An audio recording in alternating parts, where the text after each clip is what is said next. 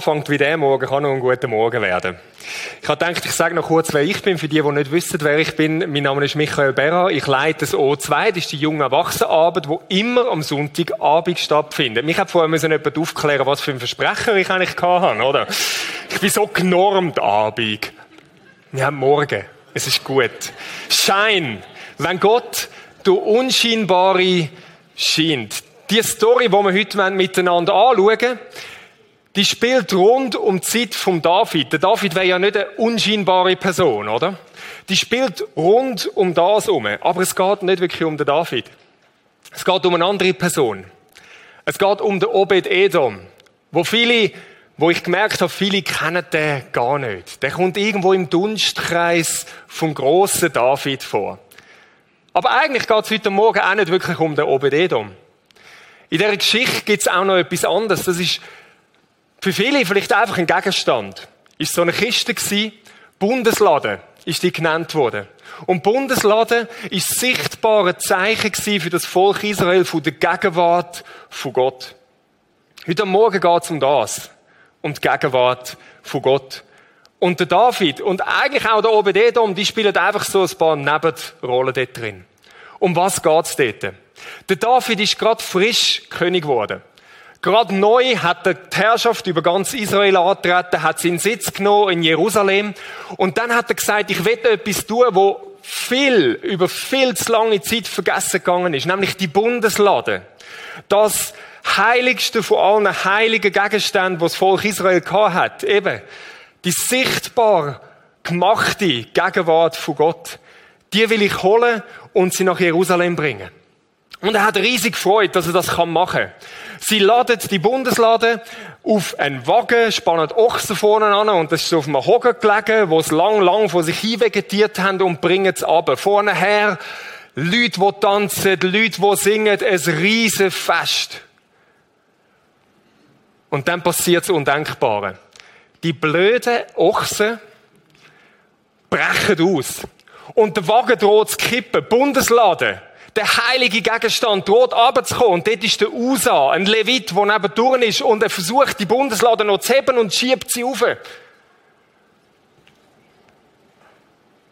Er geht tot um. Jetzt an dieser Stelle könnte man eine Predigt über das alleine machen. Wieso stirbt der Usa? Wieso bringt sozusagen Gott den Usa um, der eigentlich nur hat helfen wollte? Er hat nicht das Recht gehabt, das Heiligste vom Heiligen, Gottes Gegenwart anzulangen. Aber die Wirkung verfehlt es nicht beim David.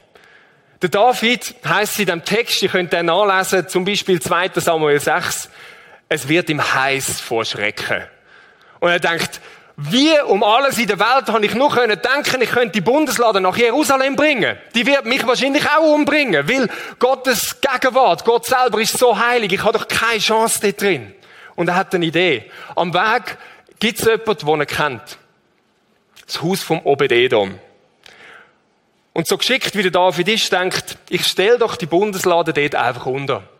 Er bringt sie zum Obededom. Wahrscheinlich hat es hindurch ein Zelt gegeben, einen Raum separat, wo die Bundeslade war.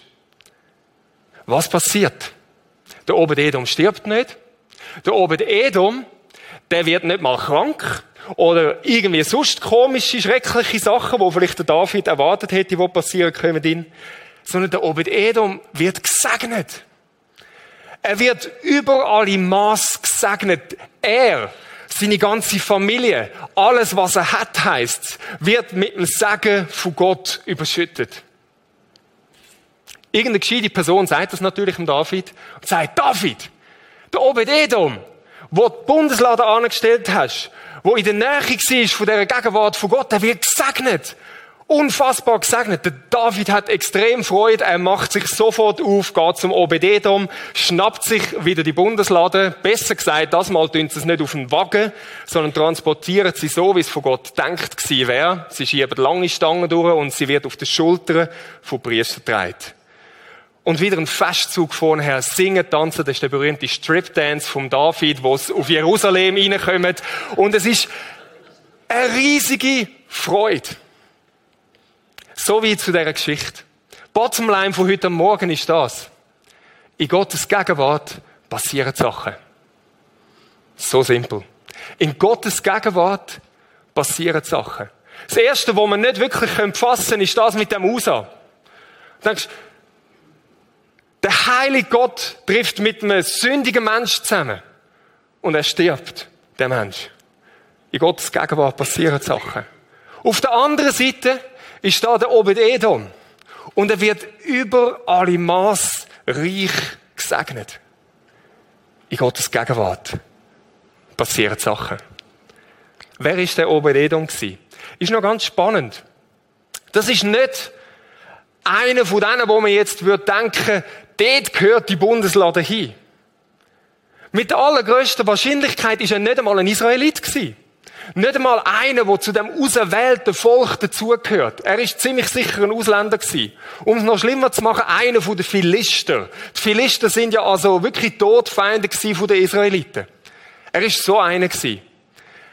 Wahrscheinlich ist es einer gewesen, der mal Götze angebetet hat. Sein Name Obed heißt Diener Edom. Da gab man zum Teil davon aus, dass das eine Gottheit könnte sein, ein Diener von dieser Gottheit. Aber in seinem Leben hat sich irgendwo mal etwas gekehrt und er hat angefangen, dem lebendigen Gott zu dienen. Aber etwas, was wir über sein Leben wissen, ist das, dass die drei Monate in der Nähe, er ist nur in der Nähe von Gottes Gegenwart, hat alles verändert. Alles verändert. Ich weiß nicht, vielleicht ist es bei ihm auch so gewesen, dass er das eine und das andere gehabt, wo er gedacht hat, wann wird es endlich anders? Wann habe ich da den Durchbruch in meinem Leben? Wann wird endlich die und die Situation anders? Und es ist und ist nicht passiert, vielleicht das ganze Leben. Womöglich hat es der eine oder andere, der das kennt. Denkt, irgendwie bin ich ausgeladen worden. Und dann drei Monate drei Monate, wo alles anders machen. Gottes Gegenwart, in Gottes Gegenwart, passieren plötzlich Sachen. Die Geschichte ist da nicht fertig. Drei Monate haben dem Obededom nicht gelangt. Und das ist jetzt so ein der Teil, wo man manchmal nicht ganz so wahrnimmt. Die Geschichte kennt man vielleicht noch. Und dann kommt etwas Spannendes.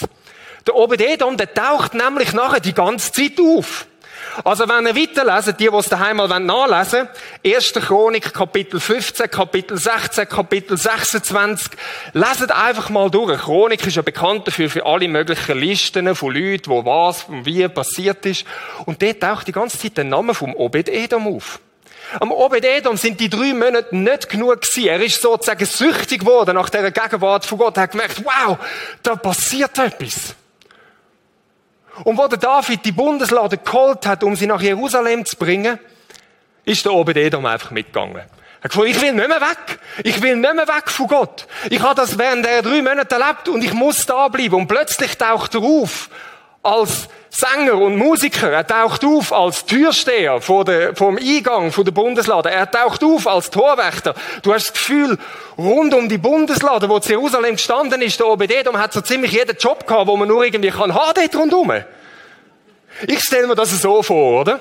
Der David ist da, holt die Bundeslade und sagt, also Leute, okay, das ist ein bisschen salopp, es ist natürlich alles sehr viel heiliger passiert, ist klar. Aber der David steht und sagt, wir brauchen Leute, wir brauchen Sänger, wir brauchen Musiker. Und irgendwo in dieser Reihe stelle ich mir da oben jedem vor, nimm mich, nimm mich, nimm mich. Ich kann zwar keine Musik machen, ich habe keine Stimme, aber nimm mich. Und er ist dort und zieht vorne her, wo die Bundeslade transportiert wird. Er wird erwähnt, nachher, wo die Bundeslade zu Jerusalem ist, unter diesen Sängern, unter diesen Musikern. Später kommt er dort nicht mehr vor, darum ist das so einfach so eine komische Vorstellung, wo ich habe, dass er wahrscheinlich nicht so gut war in dem. Und dann sagt der David, und wir brauchen jemanden, der vor Türen steht. Einfach die Türen bewacht. Der zu dieser Bundeslade geht. Nimm mich! Ja, aber du bist doch schon, egal, ich nehme alles. Ich bin die ganze Zeit da. Und der Obededom, der will nicht mehr weg aus dieser Gegenwart von Gott. Wieso? Weil er gemerkt hat, in Gottes Gegenwart passieren Sachen. Es passieren Sachen. Und es heißt, er ist wieder gesegnet worden. Er ist mit Segen überschüttet worden. Er wird genannt als einer der Worship Leader. Neben dem grossen Asaf. Für die, die das kennen, viele von Psalmen, die wir lesen, hat der Asaf geschrieben. Der Obededom, sein Name steht dort nebendurch. Er ist einer, wo über 68 andere Leute gesetzt wird. Er wird zu einem Leiter dort. Er wird gesegnet, weil er acht Söhne hat. Und in dem Text in der Chronik wird extra erwähnt, das ist ein besonderer Segen von Gott, acht Söhne. Letztlich hat er 62 Nachkommen, wo auch rund um den, um den Dienst und Bundesladen später im Tempel Gott dienen. Der Obededom ist mit Segen überschüttet worden. In Gottes Gegenwart. Es passieren einfach Sachen.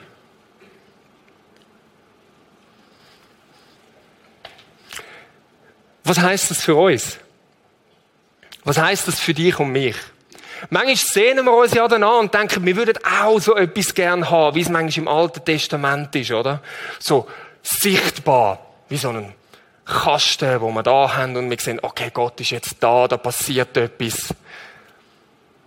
Aber das Spannende ist, der Obed-Edom, der ist nur in der Nähe von dieser Bundeslade. Er hat sich nur in der Nähe aufgehalten. Er hat nicht das Recht gehabt, dort drin reinzukommen. Das hat ein Priester einmal im Jahr hat das Recht gehabt, reinzukommen, ins Allerheiligste, zu der Bundesland. Der Obededom ist einfach in der Nähe gewesen. Das, was wir haben, die Möglichkeit, die wir haben, ist um ein Vielfaches grösser als das, was der Obededom gehabt hat. Und ich werde hier einen Vers lesen. Ist so einer von diesen Versen, es gibt so Texte, wo ich immer wieder merke, das ist so ein bisschen larger than life Verse. Einfach etwas, wo sagt, ich lese es, ich kann es bei weitem nicht fassen. Und es ist so etwas, wo man das Leben lang daran verbringen kann, zu entdecken und wieder etwas Neues rauszuholen. Wie du merkst, das sprengt man den Verstand, das sprengt man den Horizont, das sprengt eigentlich alles. 2. Korinther 3, Vers 18.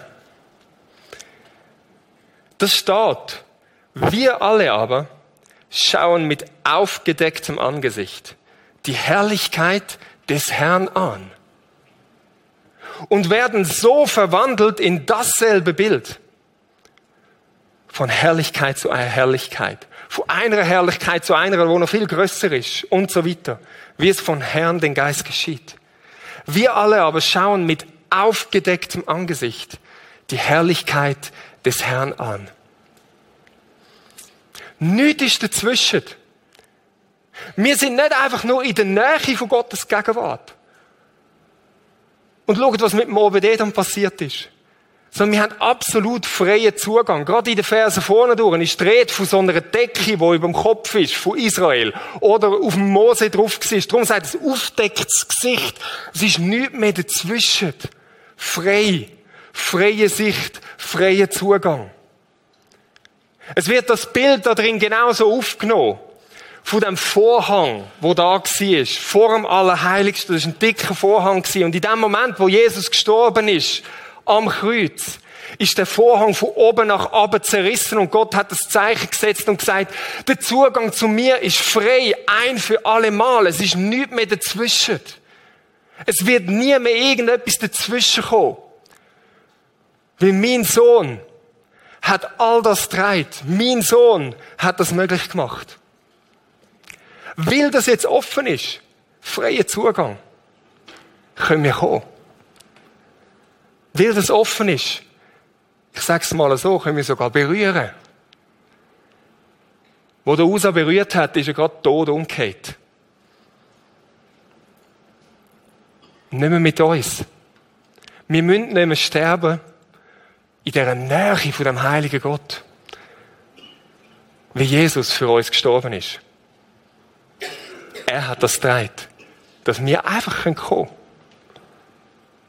Oder anders ausgedrückt, Jesus, er hat bekommen, was wir verdient hätten. Damit wir können bekommen, was er verdient hat. Jesus, er hat bekommen, was wir verdient hätten. Wir als unheilige Leute, als Leute, die immer wieder das Ziel verfehlen, die vorbeischiessen, die sündigen, und vielleicht ist es heute am Morgen schon gewesen, oder Sonntagmorgen sind prädestiniert für das, zumindest wenn man eine Familie hat. Jeder von uns weiß, wir sind nicht so heilig und nicht so perfekt. Und genau das hat Jesus Christus ein für alle Mal dreit. Das, was wir verdient hätten. Und jetzt das, was er verdient hat, das bekommen wir rüber. Freien Zugang zum Vater. Und das gilt dir. Das gilt dir. Zu dem Zweck muss ich dich gar nicht kennen. Weil es hängt nicht an uns, sondern es hängt an ihm. So ist Gott. Absolut frei. Egal, was du gemacht hast, egal, was dir jetzt gerade in den Sinn kommt, wieso, dass irgendwo eine Barriere zwischen dir und Gott wäre, absolut frei, weil er es selber ausgeräumt hat. Es steht nichts mehr zwischen dir und Gott. Von seiner Seite her wird nie mehr etwas dazwischen kommen. Er hat es ein für alle Mal erledigt. Und das Einzige, was dich wird und kann auf Abstand behalten, ist das, wenn du selber auf Abstand bleibst. Alles ist da. Alles ist frei. Die Gegenwart von Gott ist offen. Wenn ich nicht wegkomme, dann werde ich auf Abstand bleiben. Aber es ist die Güte von Gott, die uns letztlich zur Umkehr bringt. Es ist das, dass ich sehe, wow, es ist frei. Und wenn ich zu ihm kann kommen, in seiner Gegenwart, da passieren Sachen. Da werden Sachen plötzlich anders, wo du denkst es ist gar nicht möglich, dass irgendwo eine Veränderung drin hineinkommt. Und schau, der Text geht weiter. 2. Korinther 3, 18. Wir alle aber schauen, wir alle, wo das Geschenk, wo du Jesus gekommen ist, angenommen hat, schauen mit aufgedecktem Angesicht die Herrlichkeit des Herrn an, oder? Ich meine, also, wir lesen zwar Zeug manchmal, das, das, da gibt's noch viel zu entdecken. Es ist offen, oder? Ich habe einen Bruchteil davon gesehen. Es ist offen. Und jetzt heißt es doch da wirklich, schwarz auf weiß, und werden so verwandelt in dasselbe Bild von Herrlichkeit zu Herrlichkeit. Während wir Gott anschauen, während wir in seiner Gegenwart, in seiner Präsenz sind, werden wir verwandelt. Es findet eine Metamorphose statt, eine komplette Umkehrung, eine Veränderung in uns drin. Und in was verändert wir uns? In sein Bild. Wir werden Gott ähnlicher. Ich habe gehört, das, was wir anschauen, in das verwandeln wir uns. Das, was wir anbeten, dem werden wir ähnlich. In Gottes Gegenwart passieren Sachen. Wenn du dich nach Veränderung sehnst, wenn du denkst, wann wird es endlich anders in meinem Leben, mit meinem Charakter, mit all dem Zeug, wo irgendwo dazwischen sind, wo ich nicht auf die Reihe bekomme. Das wäre mein unglaublich praktischer Tipp mit dem Sieben-Punkte-Schema heute am Morgen. Gang in Gottes Gegenwart. Punkt eins. Gang in Gottes Gegenwart. Punkt zwei. Die im Kino haben es noch. Gang in Gottes Gegenwart. Punkt drei. In Gottes Gegenwart passieren Sachen. Auch wenn man es nicht so logisch nachvollziehen Auch wenn es nicht so konkret und praktisch fassbar ist. Und ich weiß, jetzt habe ich das gemacht und darum passiert das. Es passieren einfach Sachen. Einfach weil wir bei ihm sind. Und all die Sachen sind gut, wenn wir Kurs machen, wenn wir Bücher lesen, wenn wir ein neues Schema auf unser Leben bringen, damit wir es besser in den Griff bekommen. Ich finde das alles absolut gut und wirksam. Aber das Entscheidende, und das ist das Geheimnis, das der OBD da entdeckt hat, das Entscheidende ist Gottes Gegenwart. Der OBD-Dom, der tut gar nichts. Er ist einfach in der Nähe von Gottes Gegenwart. Das genügt. Und das ist für uns manchmal so schwierig zum Fassen, oder? Wieso unser Horizont übersteigt. Wir haben das Gefühl, ja, aber ich sollte doch noch. Das ist Gnade. Das ist die gute Nachricht. Das ist Evangelium. Er hat es da. Du kannst einfach kommen. Und es passiert.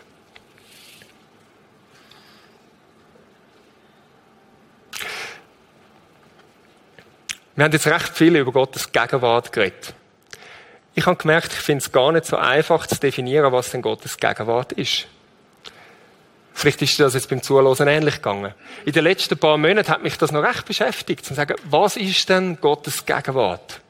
Was ist da damit gemeint? Jetzt sagt vielleicht der eine oder andere, ist ja klar, Gottes Gegenwart, das ist einfach, Gott ist da. So einfach. Gott ist ja überall. Also Gott ist da. Wenn du aber in die Bibel hineinschaust und mal einfach überall dort, wo Gottes Gegenwart erwähnt wird, anschaust, merkst, nein, ganz so ist es nicht. Gottes Gegenwart ist mehr als einfach nur das Wissen, dass er da ist. Ich werde euch das mit einem Bild ein bisschen veranschaulichen, oder? Es gibt einen Unterschied zwischen Gegenwart und einfach da sein. Ihr alle sind da. Ihr sitzt da, ihr seid da. Und trotzdem ist es meine Präsenz, meine Gegenwart im Moment auf dieser Bühne, wo der Raum prägt, wo die Atmosphäre ein Stückchen beherrscht. Lichter sind auf mich gerichtet, ich bin der, der schwätzt. Ich bin der, der jetzt gerade in dem Moment Aktion hat. Und die Aufmerksamkeit, zumindest auch nach diesen paar Minuten von dieser Predigt, ähm, ist immer noch von den allermeisten auf mich gerichtet. Das ist ein Unterschied zwischen einfach da sein und der Gegenwart. Gottes Gegenwart ist etwas, wo prägt, etwas, wo, wo die Atmosphäre bestimmt. Das heißt, es ist seine Aktion. Er offenbart etwas von sich, von seinem Charakter, von seinem Wesen. Er zeigt etwas von sich aus freiem Stück. Er ergreift immer die Initiative. Wir können uns noch so anstrengen oder sonst etwas tun. Wir werden ihn nie dazu bringen, du musst jetzt etwas von dir zeigen. Nein. Es ist seine Initiative. Und wenn wir ins Alte Testament hineinschauen, dann sind das so einzelne Sachen, wo wir davon sind. Im Neuen, mit dem Vers, merken wir, da geht der Himmel auf. Und die ganze Fülle ist da. Und wir werden das Leben lang haben, das können zu entdecken. Er ergreift die Initiative. Und das, was wir machen, ist einfach schlicht, ihn wahrzunehmen. Ihn wahrzunehmen. Ich will euch nochmal ein anderes Bild geben zu dem Thema wahrnehmen. Vielleicht kennen das die einen von euch auch. So nach einem Arbeitstag. Also wir Pastoren, wir arbeiten auch nach dem Arbeitstag kommt man heim, vielleicht hat man Familie oder sonst etwas, Kinder sind im Bett und du bist dort und ich denke so, okay, jetzt Zeit mit meiner Frau. Und ich genieße es manchmal schlicht einfach, mit ihr im gleichen Raum zu sitzen. In ihrer Gegenwart zu sein. Ich weiß nicht, ob ihr auch so romantisch veranlagt sind, aber das gibt so, so Moment. Es gibt auch die anderen Momente, wo wir beide einfach in einem Raum sind. Wir sind beide da, aber es passiert eigentlich nichts damit. Sie ist schon da, aber ich bin beschäftigt mit meinem iPad, sie ist beschäftigt mit sonst irgendetwas und wir könnten auch gerade so gut ganz neu mit anders sein. Spielt eigentlich keine Rolle. Aber es gibt die Momente vom bewussten Wahrnehmen vom anderen seiner Gegenwart. Und das läuft dann vielleicht so, vielleicht lesen wir beide das Buch. Und eigentlich geht es mir gar nicht so sehr um das Buch, ich lese zwar, aber das, was mich freut, ist das, sie ist da. Und einfach nur dort zu sein, mit ihr. Und dann schiele ich vielleicht mal so über den Buchrand. und schaue sie an. Ihre holden Locken. Ihres ebenmäßig, also das klingt jetzt ein ironisch, aber nein, wirklich, ich werde. Also wenn meine Frau nicht kennt, weiss sie, ist einfach unwiderstehlich. Okay ihre Gegenwart wahrnehmen, sie anschauen, zu sehen. Das ist so ein scheuer Versuch, ein bisschen dort dran anzutasten, was die Gegenwart von Gott meint. Das heißt nicht einfach, Gott ist da, weil er einfach da ist, weil er ja omnipräsent ist. Das heißt, ihn wahrnehmen. Und ich glaube, das ist ein großer Unterschied.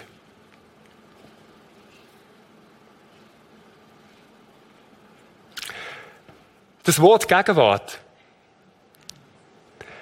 ist im Hebräischen und im Griechischen hat die Wurzeln in dem Wort, wo auch für Gesicht, Angesicht gebraucht wird. Das finde ich spannend. Es heißt, Gottes Gegenwart heißt, in die Augen zu schauen, in ins Gesicht zu schauen. Und die Möglichkeit, die haben wir, weil es nicht mehr so ist, wer Gott sieht, stirbt, sondern wie Jesus Christus gekommen ist, können wir kommen in seine Gegenwart und ihn anschauen. Das ist das, was wir können. In Gottes Gegenwart passieren Sachen. Vielleicht geht es dir auch so, wenn du den Text hörst und denkst, ja, aber ich erlebe das manchmal so wenig. Ich nehme wenig von Gott wahr. Ich habe manchmal das Gefühl, dass er weit weg ist, sich irgendwo versteckt. Manchmal haben wir das Gefühl, wir müssten Gott nachreisen, wie der OBD-Dom, oder? Ich muss suchen, wo ist er jetzt und, und irgendetwas tun, damit man ihn findet. Aber Gott, er versteckt sich nicht vor uns. Sondern ich glaube, er versteckt sich für uns. Das ist ein großer Unterschied. Er verbirgt sich nicht vor uns, damit wir ihn nicht finden, sondern er verbirgt sich für uns weil er will, dass wir ihn suchen. Ich glaube, heute am Morgen hat es der eine oder andere da, wo das Gefühl hat, es müsste eigentlich alles in den Schoss gehen. Wenn Gott will, mir seine Gegenwart zeigen, dann macht er das schon irgendwie. Und man lernt so wie im Sessel zurück und wartet mal drauf, bis es passiert. Vielleicht hast du es mal erlebt und dann denkst du, okay, ich warte mal drauf, bis das nächste Mal das passiert. Ist noch schön gewesen. Ich glaube, da können wir lernen vom OBD-Dom. Er hat etwas erlebt. Und dann ist da und sagt, ich will nicht mehr weg davon. Gott verbirgt sich vor uns nicht, sondern für uns, damit wir ihn suchen. Damit wir uns wie, ich nenne es mal so, wie vorlehnen und sagen, ich, ich lehne mich in deine Gegenwart hinein. Er ist näher, als wir denken. Wenn du das Gefühl hast, Gott, ich erlebe dich nicht, wo bist du eigentlich? Gott ist dir näher, als du denkst. Es ist so wie der gute Vater, der irgendwie sich versteckt für sein kleines Kind, das kann suchen Und eigentlich müsste es nur ein Schritt machen und um die Ecke schauen und er wäre schon da, weil es ist so einfach. Und Gott ist manchmal genau so. Wir müssen uns eigentlich nur wie im Bildspruch vorlehnen, reinlehnen und sagen, Dich will ich. Dich will ich. Dich suche ich. Und wir sind da in seiner Präsenz, in seiner Gegenwart. Weil es ist sein Herzensanliegen, sich uns zu zeigen. Und das möchten wir jetzt miteinander machen. Es ist ja schön, darüber nachzudenken. Aber ich glaube, es ist entscheidend, dass wir einfach in Gottes Gegenwart kommen. Ich habe vorher gedacht, so in dieser Lobpreiszeit, in dieser Worship-Zeit, ist schon wie so etwas von dem wahrnehmbar gewesen. Gott ist da. Und er prägt die Atmosphäre. Und wir möchten das jetzt miteinander ganz praktisch machen. Das ist eigentlich das Beste, was wir können in einem Gottesdienst, uns ein paar Minuten Zeit nehmen, um einfach Gott zu suchen. Uns vorzulehnen in seine Gegenwart. Und ich werde euch ganz praktisch sagen, wie ich das amigs mache. Und vielleicht hilft es euch an diesem Punkt. Etwas, was mir manchmal hilft, wenn ich das mache, ist, wenn meine äußere Erscheinung sich wie auch ein bisschen anpasst. Das heisst, manchmal oder relativ oft mache ich einfach das, dass ich wie meine Arme ausstrecke. Ich nenne das den Receive Mode. Gott ist da und er will etwas geben. Und indem ich das mache, sage ich, ja, ich bin nicht einfach irgendwo da. Es geht nicht einfach nur um meine Gedanken, sondern ich erwarte jetzt, dass du mir begegnest, du etwas tust. Da bin ich. Vielleicht machen wir das nachher einfach mal, um etwas auszuprobieren. Mir hilft das, weil ich bewusster Gott wahrnehme mit dem. Vielleicht ist es sogar so, wenn du manchmal das Gefühl hast, da hängt noch irgendein Schleier dazwischen und ich komme nicht durch. Stimmt nicht. Das ist eine Lüge. Gott hat alles nur Mögliche, nicht nur Menschen Mögliche, sondern alles Mögliche gemacht, was es braucht dazu, dass du freien Zugang hast. Da gibt's nichts.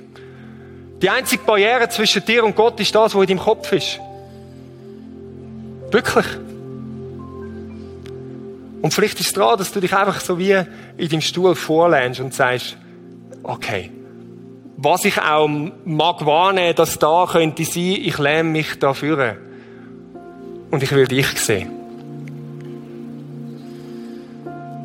Einfach so in den Modus zu gehen, von Gott zu empfangen. Und wir werden einfach still sein. Mir hilft es, die Augen zuzumachen, damit mich anders nicht ablenkt. Und die einen Leute spüren Gott mehr. Und versuch dich das einfach mal. Du sagst, Gott, ich bin da. Du richtest dich auf auf ihn. Und nimmst wie auch auf der Gefühlsebene mal wahr, dass er da ist. Die anderen hören Gott. Vielleicht ist es ein Gedanke, der kommt. Und wenn wir uns auf Gott ausrichten, dann wird er reden. Dann wird er dir sagen, wie er dich sieht. Wird er dir zeigen, wie er selber ist. Wieder andere sehen ein bisschen mehr. Wo vielleicht, wenn du die Augen zumachst und dich auf Gott ausrichtest, kommt dir plötzlich ein Bild vor Augen. Von ihm als Vater, von was auch immer. Das, was er dir schenken will. Und wisst ihr, manchmal haben wir so Angst davor, uns etwas vorzustellen. Aber Gott hat uns die Vorstellungskraft gegeben, auch als er gab. Vielleicht ist es einfach dran, dass du dir Gott als liebender Vater vor Augen führst, der dich umarmt. Und mal schaust, was er macht. Das Entscheidende ist, richtig auf Gott aus. Wenn das ungewohnt ist für dich, wenn das zu fest spürst, wie fühlst du mich, es ist nicht einfach eine Übung, sondern er ist real. Und in Gottes Gegenwart passieren Sachen. Vater, danke vielmals, dass du jetzt da bist.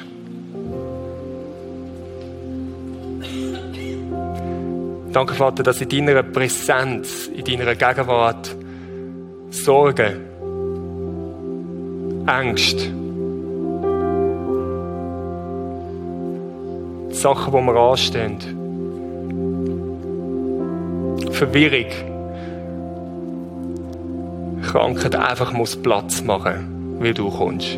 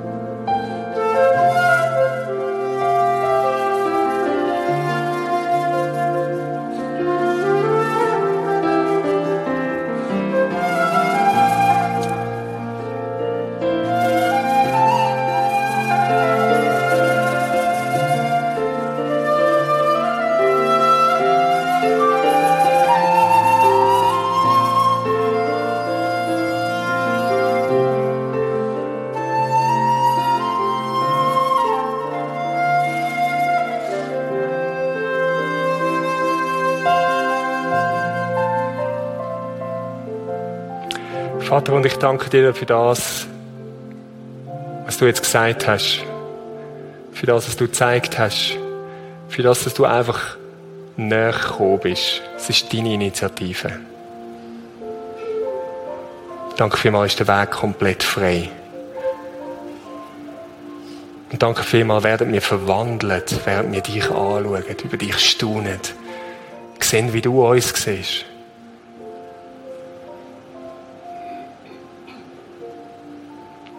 Amen.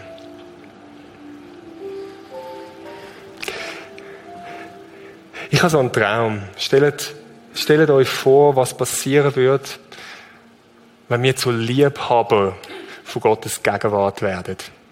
Nicht einfach nur solche, die alles Mögliche für Gott tun. Nicht einfach solche, die immer, immer busy sind, unterwegs sind.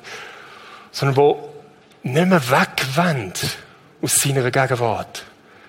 Wo egal, wo wir sind, seine Gegenwart suchen. Weil,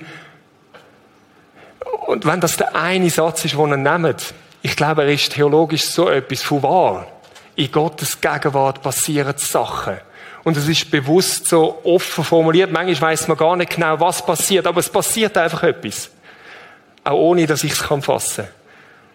Ich glaube, wenn wir zu Liebhaber von Gottes Gegenwart werden, dann ist es nicht nur, dass wir selber gesegnet werden, sondern Leute um uns herum. Und das ist das, was ich mir so sehr wünsche. Ich gedacht, in den letzten fünf Minuten möchte ich euch noch ein paar ganz praktische Sachen mitgeben. Vielleicht ist es für den einen oder anderen ein bisschen eine andere Erfahrung gewesen, etwas, was ein bisschen ungewohnt ist. Und manchmal passiert es, okay, das war noch interessant, gewesen, ist noch gut. Und mit dem hat es sich wieder erledigt. Und ich werde ein paar Tipps geben. Wie kann man denn Gottes Gegenwart suchen? Da gibt es verschiedenste Sachen, wo allgemein bekannt sind, wo so als christliche Praxis schon seit Jahren und Jahrzehnten und Jahrhunderten da sind. Auf der einen Seite ist das Bibellesen da, auf der anderen Seite ist das Gebet da. Vielleicht ist es auch das in so einer Gottesdienstform, die Worship-Zeit, Anbetungszeit. Es kann auch in einer Predigt passieren. Das Entscheidende ist einfach das. Es geht nie um eine von diesen Sachen sondern in all dem geht es immer ums Warnen von Gottes Präsenz. Wenn ich die Bibel lese, dann finde ich das hochspannend, können Sachen herauszufinden und Wissen anzueignen und neue Zusammenhänge zu schnallen. Und das ist so toll. Und es gibt Leute, die auch eher so funktionieren. Ich wäre zum Beispiel auch so jemand. Aber dann will ich mich während dem Bibellesen wie einen Schritt mehr führen lernen und sage, Vater, ich will dich wahrnehmen, ich will dich kennenlernen da drin. Was du mir zeigst von dir. Wie du mich siehst. Wenn wir beten, absolut genial, dass wir mit Sorgen und Anliegen kommen können und Gott zudecken. Er hat überhaupt kein Problem damit. Er freut sich daran. Er freut sich daran, wenn wir kommen und ihn zulabern. Etwa so wie ich Freude habe, wenn meine Kinder mich zulabern. Zum guten Glück ist Gott noch ein bisschen besser als ich. Aber in dem Moment sagen, wenn ich mit dir rede, ich lerne mich einen Schritt weiter führen. Und ich sage, Vater, ich will dich sehen. Ich will dich warnen, ich will dich das Gesicht sehen, dahinter. Nicht einfach Zeug deponieren. In einer Anbetungszeit. Manchmal ist man vielleicht da und es sagt einem nicht so viel und man ist so da. Oder es sagt einem unheimlich viel, weil die Musik so toll ist und der Text so toll ist. Eigentlich ist es völlig egal. Die könnten absolut schief spielen. Dann ist vielleicht der Schritt ein bisschen schwieriger. Aber sich eins führen zu lernen, vielleicht ist der OBD dann so einer gewesen, okay. Und sagen, dich will ich sehen. Ganz egal, ob mir der Stil passt oder nicht, oder was da drin läuft. Dich will ich sehen. Gottes Gegenwart wahrnehmen. Ich habe zwei Sachen noch, wo vielleicht nicht ganz so klassisch ist. Das eine das ist etwas recht Persönliches. Es ist, ähm, hat mit dem WC zu tun. Jetzt könnte man sich überlegen, was hat das WC mit Gottes Gegenwart zu tun? Ich bin so jemand, der die Angewohnheit hat, mich auf dem WC zu beschäftigen. So, entweder nimmt man das Smartphone mit und kann gerade alles Mögliche machen und äh, Mails checken und schauen, wie das Wetter wird und sonst so etwas. Andere sind vielleicht solche, die Zeitschriften dort haben und dann kannst du alle möglichen Zeitschriften lesen. Irgendwann habe ich gefunden, eigentlich will ich das gar nicht. Das ist super. Aufs WC muss man mehrmals am Tag gehen. Wie wäre das, wenn ich aufs WC gehe und einfach sage, da bin ich Vater?